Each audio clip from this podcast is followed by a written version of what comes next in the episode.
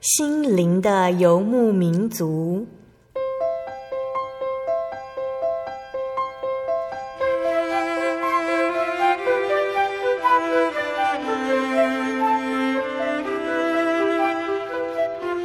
在这个谁都不管谁的后现代社会里，每个人的心灵都是游牧民族。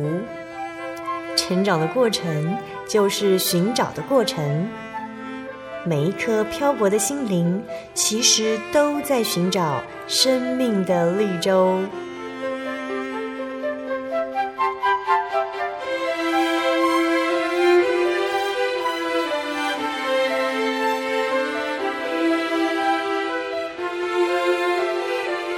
本节目由真耶稣教会台湾总会制作，欢迎收听。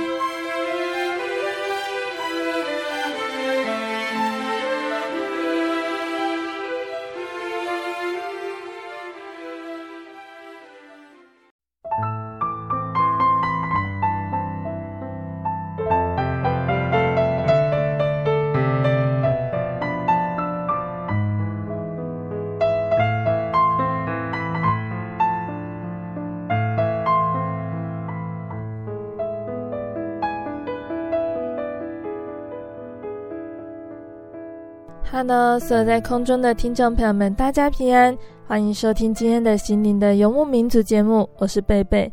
大家这个星期过得愉快吗？时间的脚步很快哦，带着贝贝还有心灵游牧民族的节目来到的冬天，听众朋友们一定要注意好身体。那贝贝也会多注意自己的身体健康，能够好好的来分享圣经道理给所有的听众朋友们。大家当然也要继续收听心灵的游牧民族节目哦。那贝贝今天上班的时候呢，看到了一个圣经经节，想要来跟听众朋友们一起分享。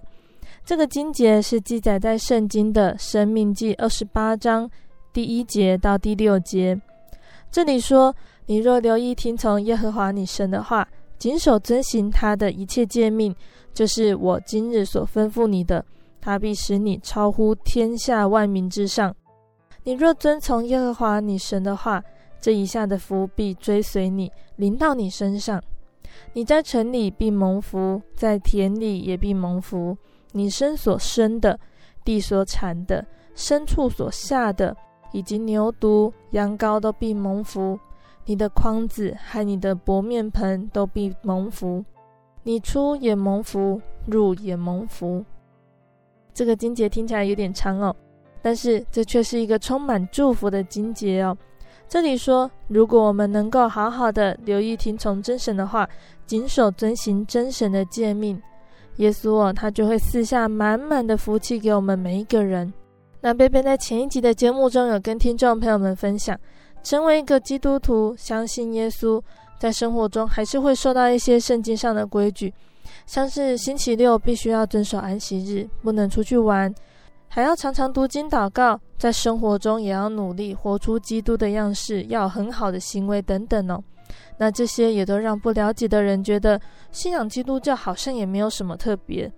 但是贝贝也跟听众朋友们分享过，如果我们能够了解真神对我们的爱，就不会觉得这些规矩是在限制自己的生活，而是一种保护。我们会知道这些都是因为耶稣爱我们。希望我们能够在基督里成为新造的人，就像爸爸妈妈在照顾小孩一样哦。小的时候，小孩子都会很讨厌爸爸妈妈说这个不可以玩，那个不可以碰，觉得爸爸妈妈这样子念很烦啊，很吵。但是当小孩子长大，成家立业，结婚生子，自己在照顾小孩子的时候，才会知道，原来从前爸爸妈妈的唠叨都是为了我们好。希望我们能够改掉不好的行为。主耶稣也是这样子哦。当我们明白耶稣的心意，我们就会愿意安静的顺服。耶稣也会像贝贝念的这个经节的内容，在我们的生活、工作还有家庭等等，都赐下美好的福气，让我们不论是在家中、在工作中，都能够感受到主耶稣给予满满的恩典。我们会知道真神与我们同在。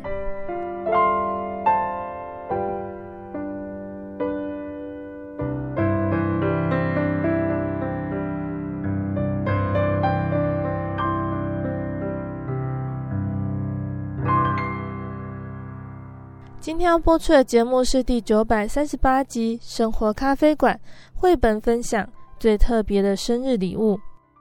在上个月的绘本分享中呢，贝贝分享了一个名字叫做罗莎的小女孩，她的家庭故事哦。那今天我们要继续来分享罗莎第二个故事。小女孩罗莎和她的妈妈、外婆，他们三个人是住在一起的，过着淳朴又快乐的生活。罗莎的妈妈在家里放了一个大玻璃罐，要来存钱，因为他们的生活比较辛苦一点哦。如果在生活上需要购买生活所需之外的用品，他们就必须一点一滴的将小额的零钱存在玻璃罐里面，像是妈妈在餐厅工作的小费，亲戚给罗莎的零用钱，直到玻璃罐存满了钱。那在上个月的节目分享呢，我们听到了罗莎他们用瓶子里的钱买了一张让妈妈下班回到家可以好好休息的漂亮沙发哦。那在这一节节目中呢，大瓶子里的钱要用来买罗莎的生日礼物。可是当罗莎和妈妈她上街去买礼物的时候，罗莎却选不出来什么样的礼物值得用瓶子里大家努力存下来的钱去买呢？那为什么罗莎哦，她会选不出她想要的生日礼物呢？那什么样的礼物又值得用大家存下来的钱来买呢？贝贝先将这个问题送给听众朋友们哦，大家可以一起猜猜看，最后罗莎买了什么样的生日礼物呢？又如果是我们要买一份最值得用玻璃罐里的钱来买一份礼物，你会想要买什么呢？那现在贝贝要播放一首诗歌，诗歌过后，我们再一起来聆听这个故事。贝贝现在要播放的是赞美诗第四百四十首，在主爱中团契。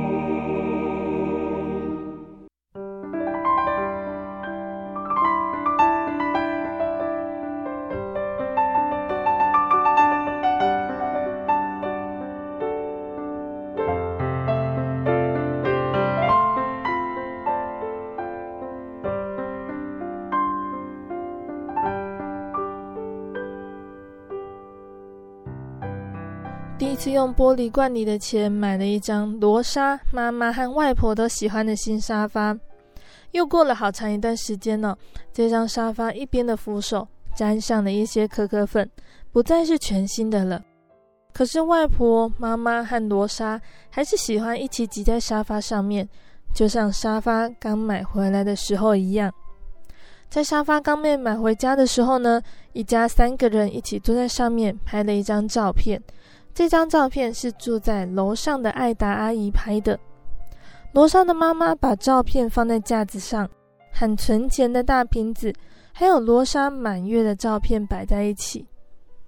有一个星期六呢，妈妈和罗莎穿着浴袍窝在沙发上。罗莎她一直想跟妈妈暗示，罗莎她自己的生日还有三天就要到了，可是妈妈都假装没有看到。每当罗莎的妈妈休假不用去餐厅上班的时候，她都喜欢坐在沙发上看报纸，一直装作没有看到罗莎在月历前的手舞足蹈哦。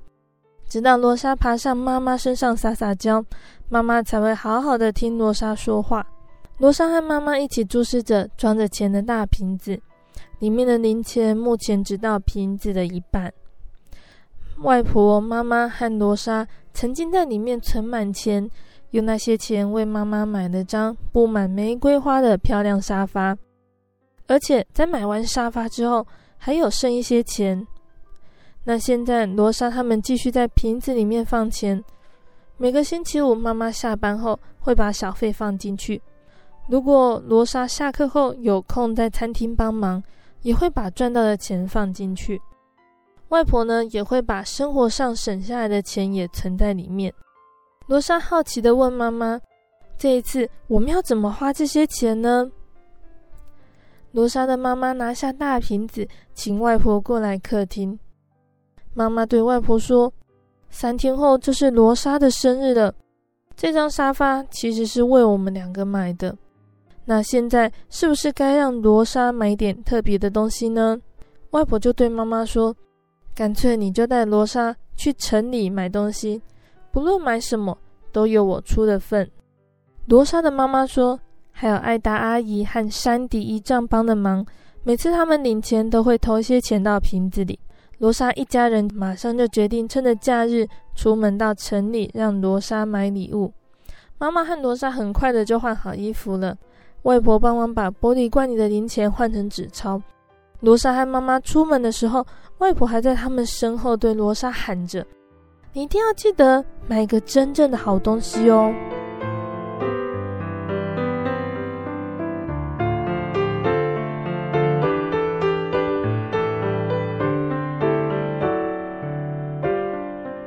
罗莎心里想，她当然知道什么是真正的好东西。于是，罗莎和妈妈一到城里的商店街，他们直接走进了溜冰鞋店。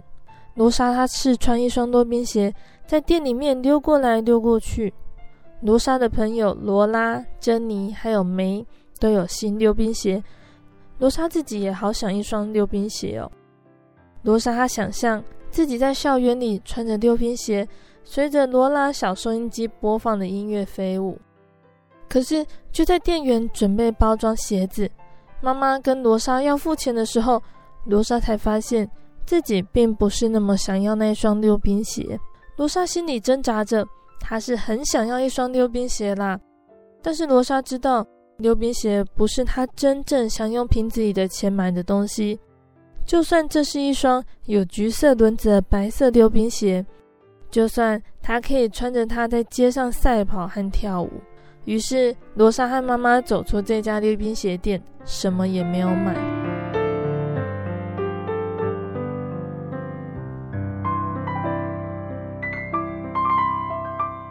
溜冰鞋店对面是一间大百货公司，罗莎把妈妈推进旋转门，搭上了电扶梯，到达童装部那一层楼。罗莎她试穿一件洋装，又穿了一件外套，再换穿一双可爱的鞋子，还试戴一顶漂亮的帽子，在大镜子前面转来转去，把自己看个够。罗莎想象过生日的时候，自己这一身的打扮，有她的好朋友罗拉、珍妮还有梅一起站在杂货店的外头，就忍不住想把衣服买下来。罗莎对妈妈说：“我要这些。”这套圆点洋装配外套，还有蓝色小鞋跟的凉鞋。童装部的店员很高兴哦，拿出了手提袋要把衣服包起来。那就在店员准备将衣服放进袋子里，罗莎的妈妈和罗莎要付钱的时候，罗莎又不确定自己真的那么想要这些东西了。罗莎心里又开始挣扎了起来，她是想要这个礼物啦。但是罗莎知道，新鞋子、新洋装，还有搭配好的外套，并不是她想用瓶子里的钱买的礼物。于是罗莎和妈妈走出百货公司，一样什么东西都没有买。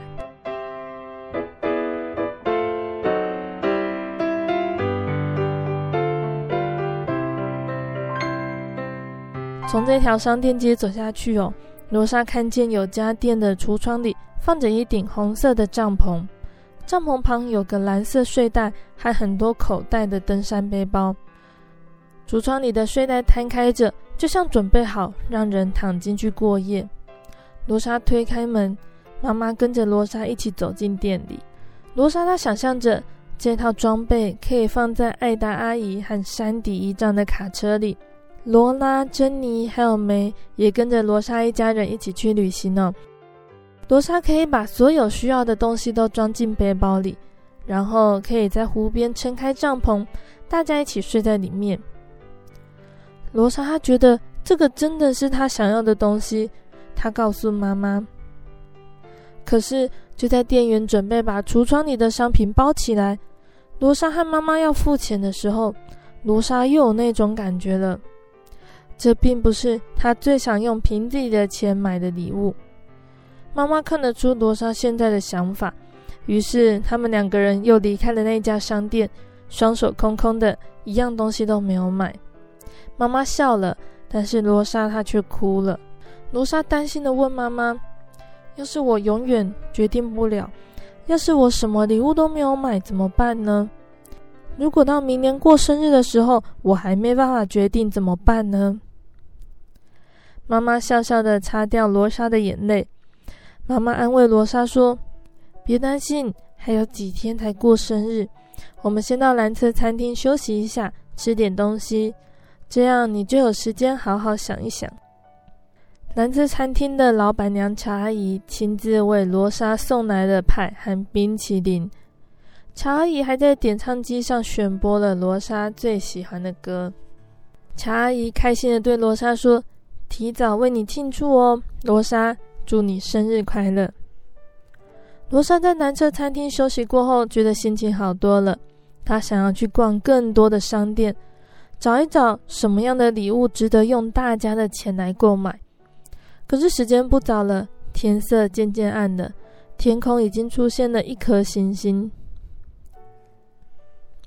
妈妈对罗莎说：“快，罗莎，来许个愿吧。”罗莎她轻声的念着：“星星发光，星星闪亮，看见今晚第一道星光。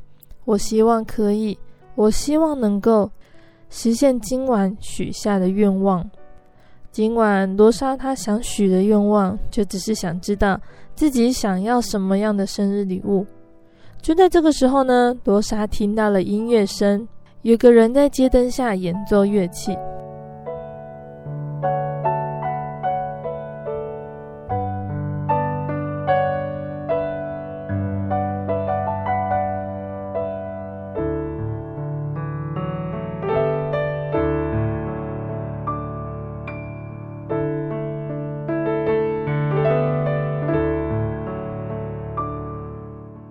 莎不知道那是什么乐器，她问妈妈。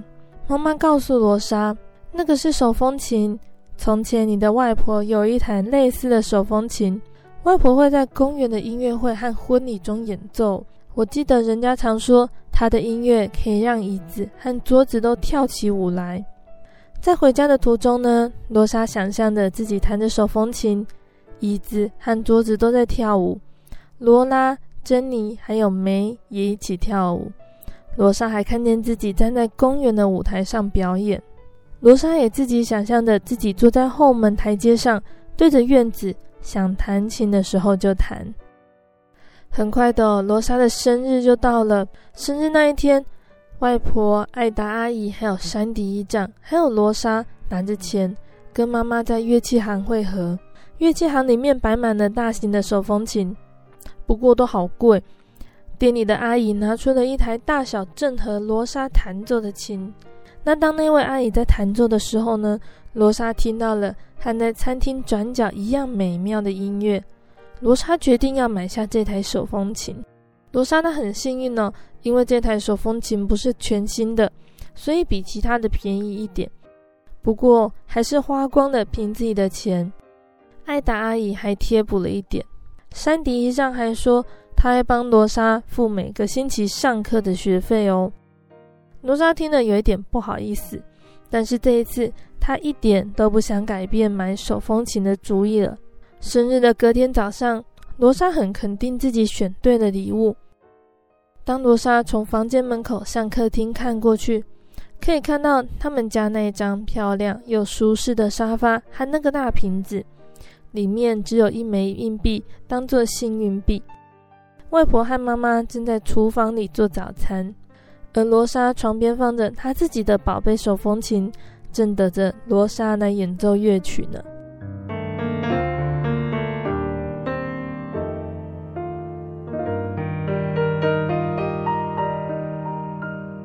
亲爱的听众朋友们，我们的绘本故事就说到这边哦。你有猜到罗莎的生日礼物是什么了吗？在这一本最特别的生日礼物这个故事里，有当大瓶子里的钱存到了半满，刚好可以买罗莎的生日礼物。刚开始贝贝在阅读这本绘本的时候，看起来就好像是罗莎她为自己选生日礼物，但是又挑三拣四的感觉很麻烦哦。罗莎她到底知不知道她想要买什么样的礼物呢？怎么会挑这么久呢？但是在阅读完故事之后才发现哦，原来罗莎她希望挑选的礼物，并不是只有自己一个人可以享用，而是能够跟别人一起分享、一起快乐的礼物。罗莎的用意呢，现在的小朋友我可能不太能够了解，那现在的大人可能也不是很清楚了。因为现在的物资都比较丰富哦，从小我们就接受了太多太多的礼物，也因此对于每个礼物的兴趣呢，维持的并不长久，对于送礼人的心意体会的也不多了，因而从礼物中得到的快乐很快就会消失，并且两三天就喜新厌旧了，甚至对于别人的帮助也是一样，因为受到别人的帮助和关爱都很多。那对于每个帮助我们的人，我们可能也不会那么在意他们的心意，有的时候连一句谢谢都会忘记说出口哦。那这个故事中的罗莎呢，她在挑选礼物的时候，刚开始她也是顺从她自己的心意，选的是她渴望已久的溜冰鞋。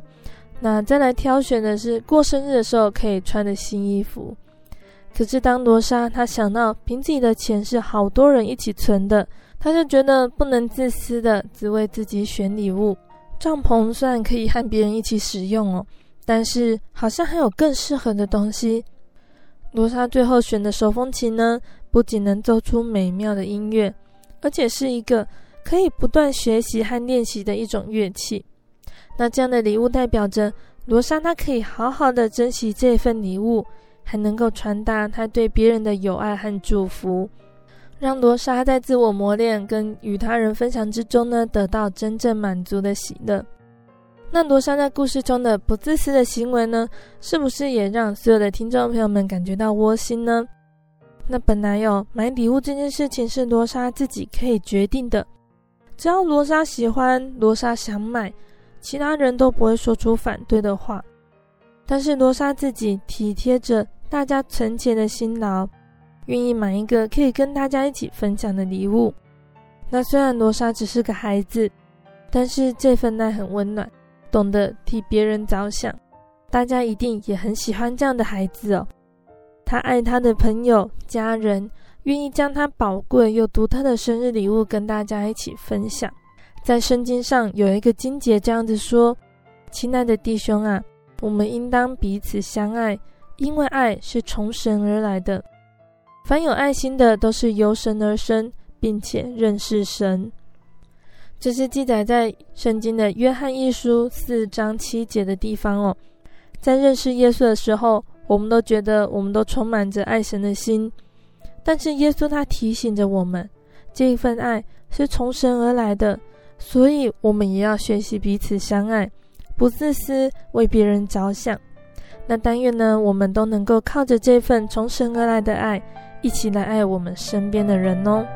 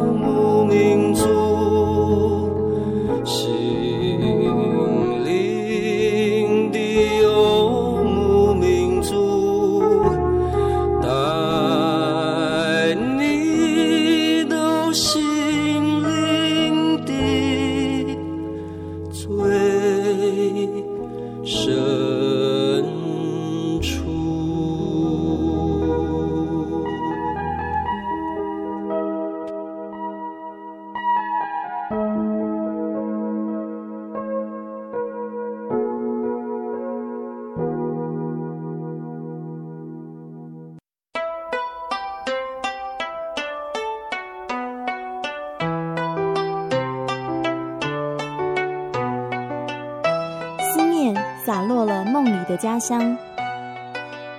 风吹来了一朵寂寞的花。流动的城市，流浪的人生。有些人旅行是为了要回家。慈爱的天父永远张开他的双臂等候你，回到耶稣的怀抱，这是你永远的家乡。欢迎来到喜信网络家庭，triple w 点 j o y 点 o r g 点 t w，真耶稣教会为你点亮回家的路。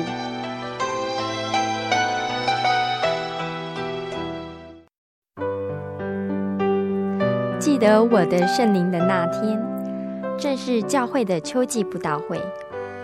传道在台上勉励我们，要恒切的向主祈求那应许要赐给我们的圣灵。当我到台前，跪下来祷告不久，就被圣灵感动，舌头如火焰般的跳动了起来，就像圣经当中《使徒行传》所记载的情形，说出奇异的舌音。身体也跟着震动了起来。那个时候，我的心头火热，泛起阵阵的平安和喜乐，那种像是找到家、回到家的感觉，让我久久不能释怀。我知道自己已经得到了宝贵的圣灵，真实的体验耶稣升天之前所给我们的应许，就是相信他的人。要从腹中流出活水的江河来，这也是使徒彼得他们在五旬节的时候被浇灌所得到的圣灵。圣灵改变了我，在我的人生路途上陪伴我、指引我，让我真实的接触到主耶稣基督。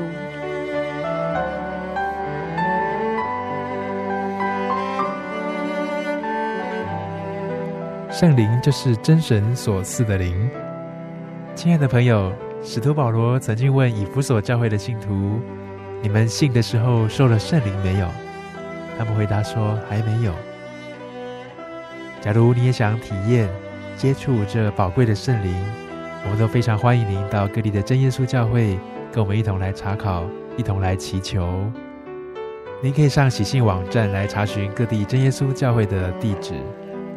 joy 点 org 点 tw，我们衷心的期盼你也可以跟我们一起来领受这宝贵的圣灵。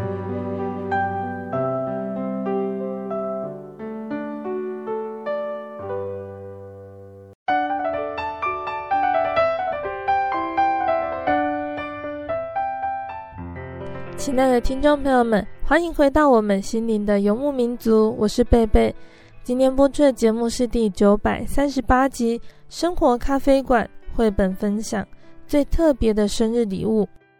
节目的上半段呢，贝贝跟听众朋友们分享了一本叫做《最特别的生日礼物》这一本绘本故事哦，期盼听众朋友们都能够珍惜所拥有的一切，学习为他人着想，并且将爱与喜乐和身边的人一起分享。节目的下半段呢，贝贝还要继续来跟听众朋友们分享一个圣经故事哦，欢迎大家继续收听。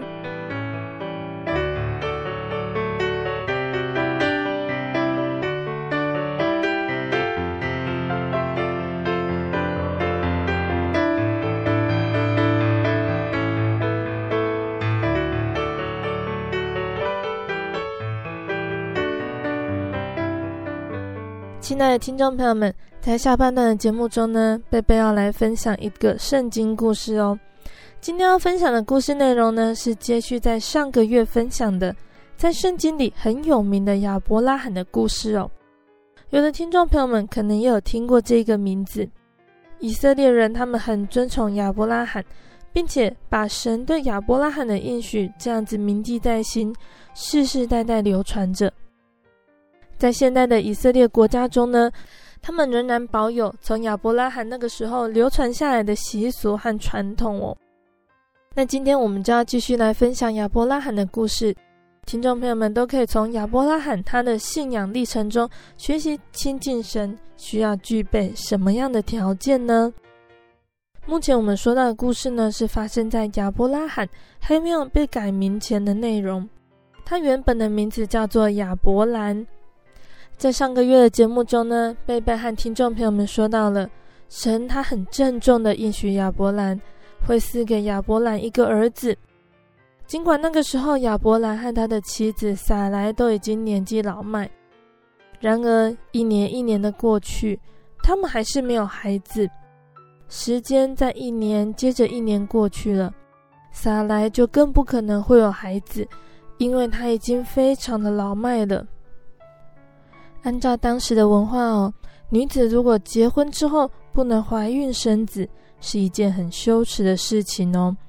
别人会觉得说，是不是亚伯兰他们家有人犯错，或者是妻子撒莱有犯罪，所以遭到神的处罚。在这段时间中呢，亚伯兰仍然专心信靠神，但是撒莱他却开始责怪自己不能替亚伯兰生个儿子。让亚伯兰和他们一家人在别人的眼中看为羞耻。为了这个原因呢，撒莱他就决定效法当时住在他们四周当地人的风俗哦，替亚伯兰娶了撒莱的卑女夏甲做妾。如果夏甲怀孕有了孩子的时候，也可以算作亚伯兰和撒莱自己的儿子。亚伯兰他同意撒莱的这个决定，他就将夏甲纳为妾。不久。夏甲就怀孕了，怀了孕的夏甲却开始自夸起来。夏甲觉得她能够怀孕比撒莱更有价值。夏甲看自己比祖母撒莱还重要。最后，撒莱她再也受不了夏甲对她的态度了。撒莱向亚伯兰抱怨夏甲藐视她。亚伯兰面对家庭的不和谐，他也只能让撒莱自行决定他要怎么对待夏甲。亚伯兰都不干涉，撒莱他开始苦待夏甲，使夏甲感觉到非常的痛苦。最后，夏甲决定离家出走。他在炎热干旱的沙漠地里游荡了很久，最后找着了一个水泉坐了下来。这个时候，他感觉到非常的疲倦。神看着亚伯兰家中所发生的一切，神温柔地对夏甲说话，安慰夏甲。神这样说：“回到你的祖母撒莱那里去吧。我已经听到了你的哭声，看到了你的眼泪。我会看顾你。夏甲，你将会有一个儿子，你可以给他起名叫以实玛利。”夏甲心里想着：从以前到现在，她都只是一个没有人看中的可怜悲女，神却看顾帮助她。真的是很奇妙哦！夏甲就称神是看顾人的神，得到了神的安慰，夏甲他就心里满足的回到撒莱那边。在怀孕的十个月之后呢，夏甲的儿子以实玛利便诞生了。以实玛利就是神听见了的意思。这一年，亚伯兰八十六岁。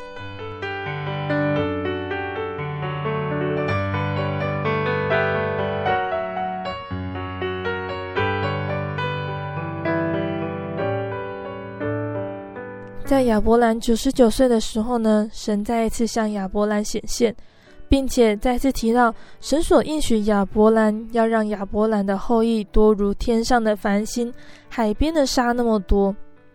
神在这一次的显现中呢，将亚伯兰的名字改为我们现在常说的亚伯拉罕。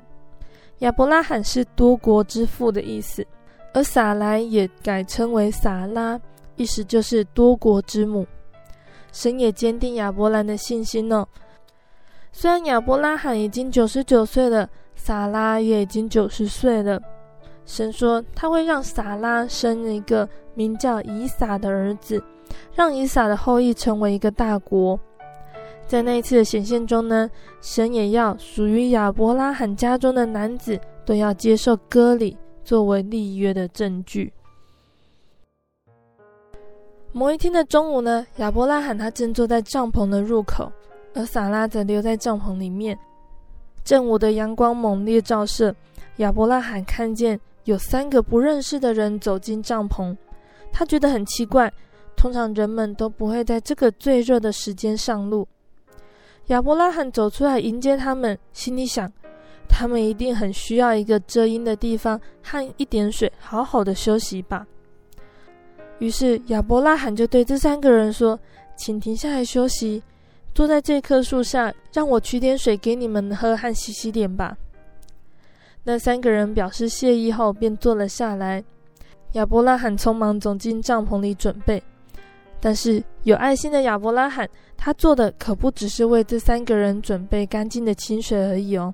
亚伯拉罕还请撒拉为这三位突然而来的访客准备一顿丰富的食物哦。他们准备了烤面包，还宰杀了一只牛来烹调，还预备了很多的牛奶和奶油，忙个不停。当这一切准备好了，亚伯拉罕就在树下为客人摆上一顿丰富的筵席。那当大家都坐定的时候呢，三位客人中的其中一位突然问说：“萨拉在哪里呢？”亚伯拉罕心里觉得很奇怪，这个人怎么会知道萨拉的名字呢？但是他还是回答了客人的问题，说撒拉正在帐篷里。那个客人接着说：“撒拉将怀孕生一个儿子。”那时候，好奇的撒拉，她很想知道更多关于这三位访客的事情。她正站在帐篷里面，听着亚伯拉罕和客人的对话。撒拉听到那个陌生人所说的话之后，不禁笑了出来。这简直不可能！撒拉她已经年纪太老，不可能有孩子了。那个人突然问了一句话，他说：“撒拉为什么笑了呢？”撒拉很惊讶，这个客人知道他的反应，他连忙否认。那个人继续说：“你实在笑了，有什么事情可以难倒神吗？我必照着我所应许的去做。”亚伯拉罕在旁边听着客人和撒拉的对话哦，直到听到这位客人所说的这句话之后，他才惊讶地发现，这三位访客不是普通人。亚伯拉罕竟然接待到了神跟天使。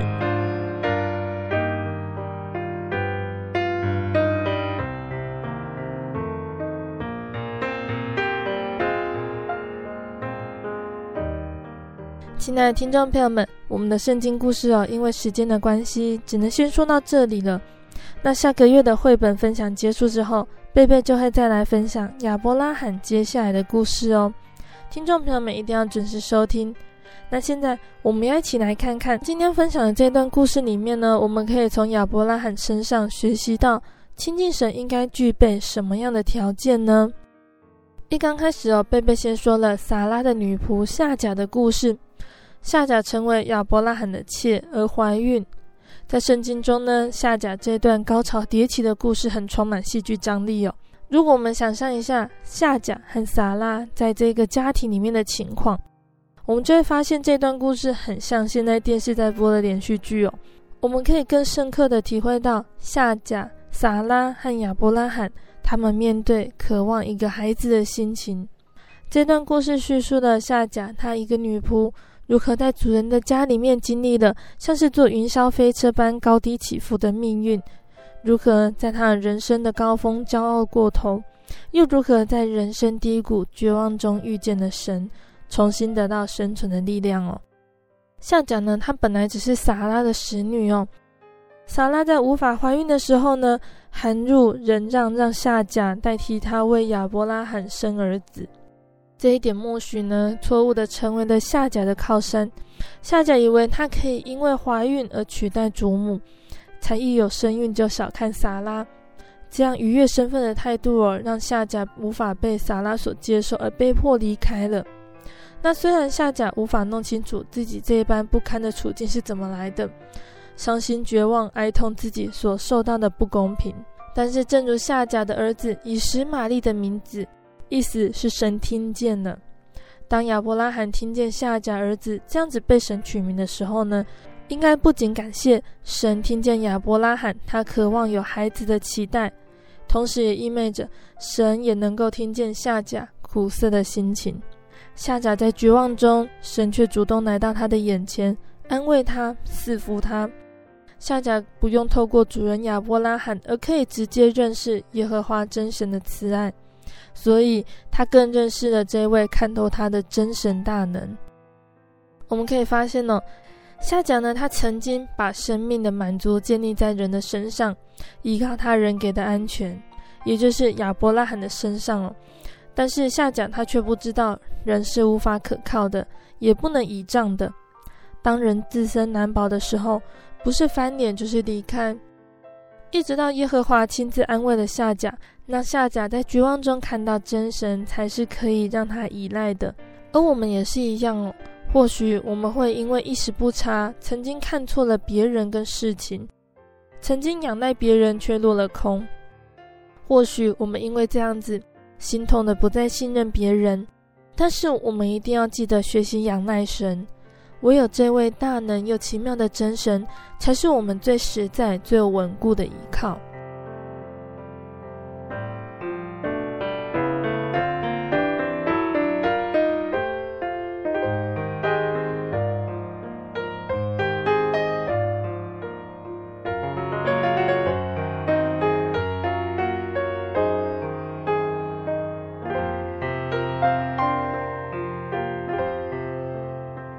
小的时候，我听撒拉偷笑的这个故事，总是很简单的将撒拉的暗笑归纳为对神没有信心的表现。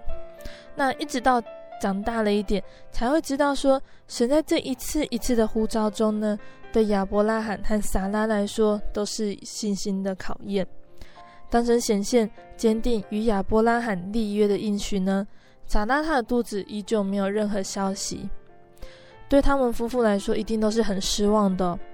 那从神第一次呼召算起，过了十年，亚伯拉罕和撒拉还是没有任何孩子。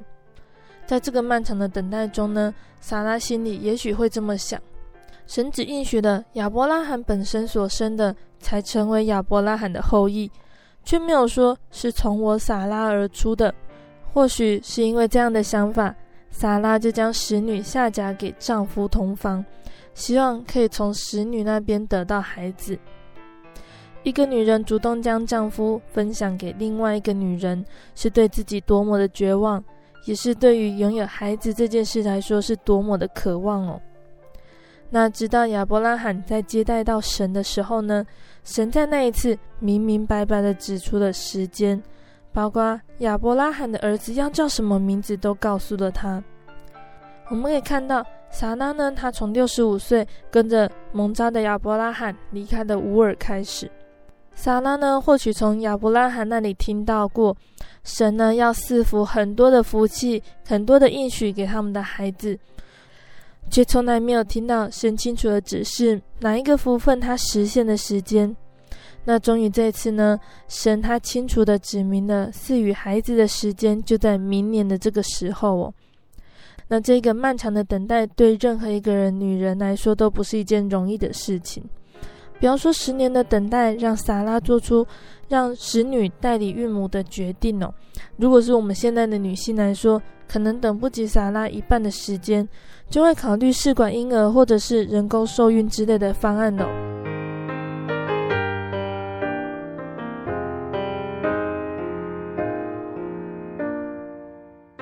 那我们在这样的分析之后，我才会知道亚伯拉罕和撒拉他们这对夫妇真不愧是为信心的典范。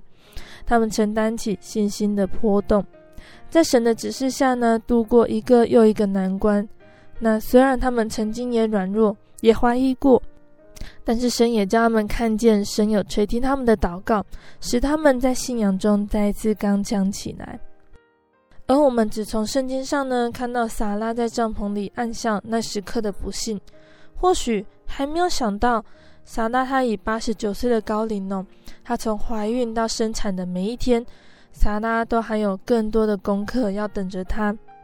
例如像是她的身体还有心智所受到的每一刻操练，她都需要靠着信心来求告神，帮助她度过。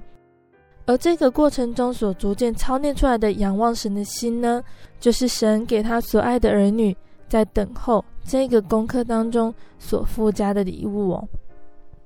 等候是每个神所爱的人在信仰历程中必定会走过的路哦。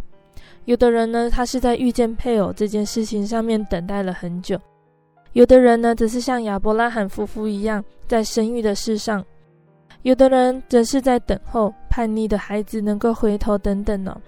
那神在亚伯拉罕和撒拉的等候上，给我们最好的示范。在神没有难成的事情，困难的是我们是不是能够在这个等候的漫漫长路上，用时间证明我们靠主到底的决心。纵使我们在等候的时候感觉到疲乏。但是在感觉到疲乏、软弱的时候，我们知不知道要赶快跪下来祷告，求神加添我们的心力，加添我们那微小的信心，能够坚立呢？而贝贝可以稍微透露一下之后的故事内容哦。就在帐篷里，萨拉给了一个代表信心不足的暗笑。再过一年，萨拉又笑了，这一次呢，是打从心里不断涌出来的喜笑。萨拉她在生了儿子之后呢，她说：“神使我喜笑，凡听见的必与我一同喜笑。”撒拉呢，她从暗笑到喜笑，代表着她在经历等候的历练之后，信心的提升哦，也显现了等候神所得到的果实是何等的甜美。所以，也盼望每个还在等候之中的朋友呢，最终我们也能够像撒拉一样。享受这个在主里喜笑不止的甜美。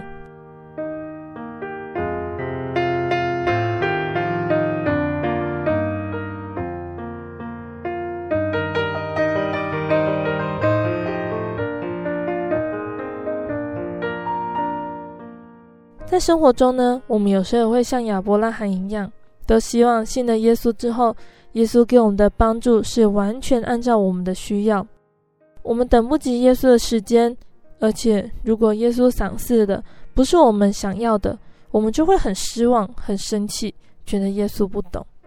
例如，我们喜欢看蝴蝶飞舞，耶稣却给一只只的毛毛虫；喜欢玫瑰花的芳香，耶稣却给了会刺痛人的荆棘。耶稣他真的不知道我们想要什么吗？其实不是的。我们都知道，毛毛虫在细心呵护之下，经过一段时间，它就会变成美丽的蝴蝶。这样子，我们不但得到了美丽的蝴蝶，也在照顾毛毛虫的时候，看到神奇妙的创造。同样的，有的时候，哦耶稣给予的恩典看起来好像不是我们目前想要的，但是我们仍然存着感谢、相信的心来领受。等到日子过去了。我们就会明白，耶稣给予的恩典比我们想象的更加美好哦。虽然我们不喜欢等待，但是时间却证明了耶稣的爱比我们想象的更多。所以，贝贝在这里要跟听众朋友们分享一首好听的诗歌。这首诗歌叫做《永远有你》，期盼听众朋友们，或许我们仍然在等待中，我们不要放弃信心，只要透过祷告和读圣经。把握住耶稣给予的机会和恩典，耶稣必定会按照他的旨意，在最适合的时间来成全。我们会看到神的荣耀。哎，弟弟，我知道你最喜欢蝴蝶了，我今天特地帮你买了一包耶。哇，在哪里？那拿去吧。哇，谢谢喽。嗯，怎么都是恶心的大肥虫？这个东西叫做毛毛虫，不叫大肥虫啦。而这个毛毛虫原理，等你升上一年级，你就会知道了。哦，哎，哥哥，你是不是也很喜欢玫瑰花？对啊，可以分给好朋友。我这里就有哦，拿去吧。嗯，谢谢。嗯，怎么都是刺，而且没有花啊？这是荆棘耶！弟弟，你搞错了，这不是玫瑰花。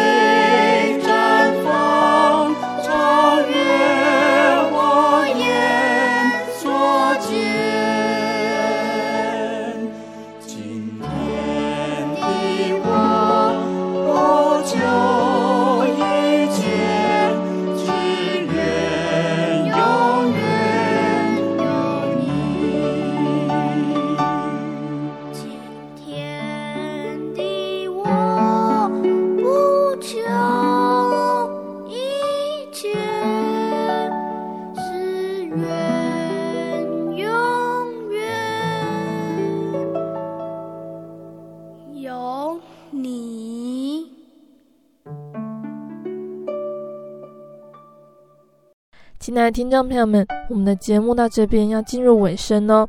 如果你喜欢今天的节目，欢迎来信索取节目 CD。如果你在收听节目之后，想要更了解真耶稣教会和圣经道理，欢迎来信索取圣经函授课程。来信都请寄到台中邮政六十六至二十一号信箱，台中邮政六十六至二十一号信箱，或是传真零四二二四三六九六八零四二二四三六九六八。听众朋友们也可以到你家附近的真耶稣教会认识耶稣，可以上网搜寻喜信网络家庭，查询家里附近的真耶稣教会聚会的时间跟地址哦。或者是智慧型手机上网下载“我要去教会”这个 APP，就可以找到邻近的真耶稣教会。嗯，诚挚的欢迎听众朋友们来到真耶稣教会，一起参加聚会，共享主耶稣的恩典。我是贝贝，我们下个星期再见哦。我的心是一只鸟，飞行介于黄昏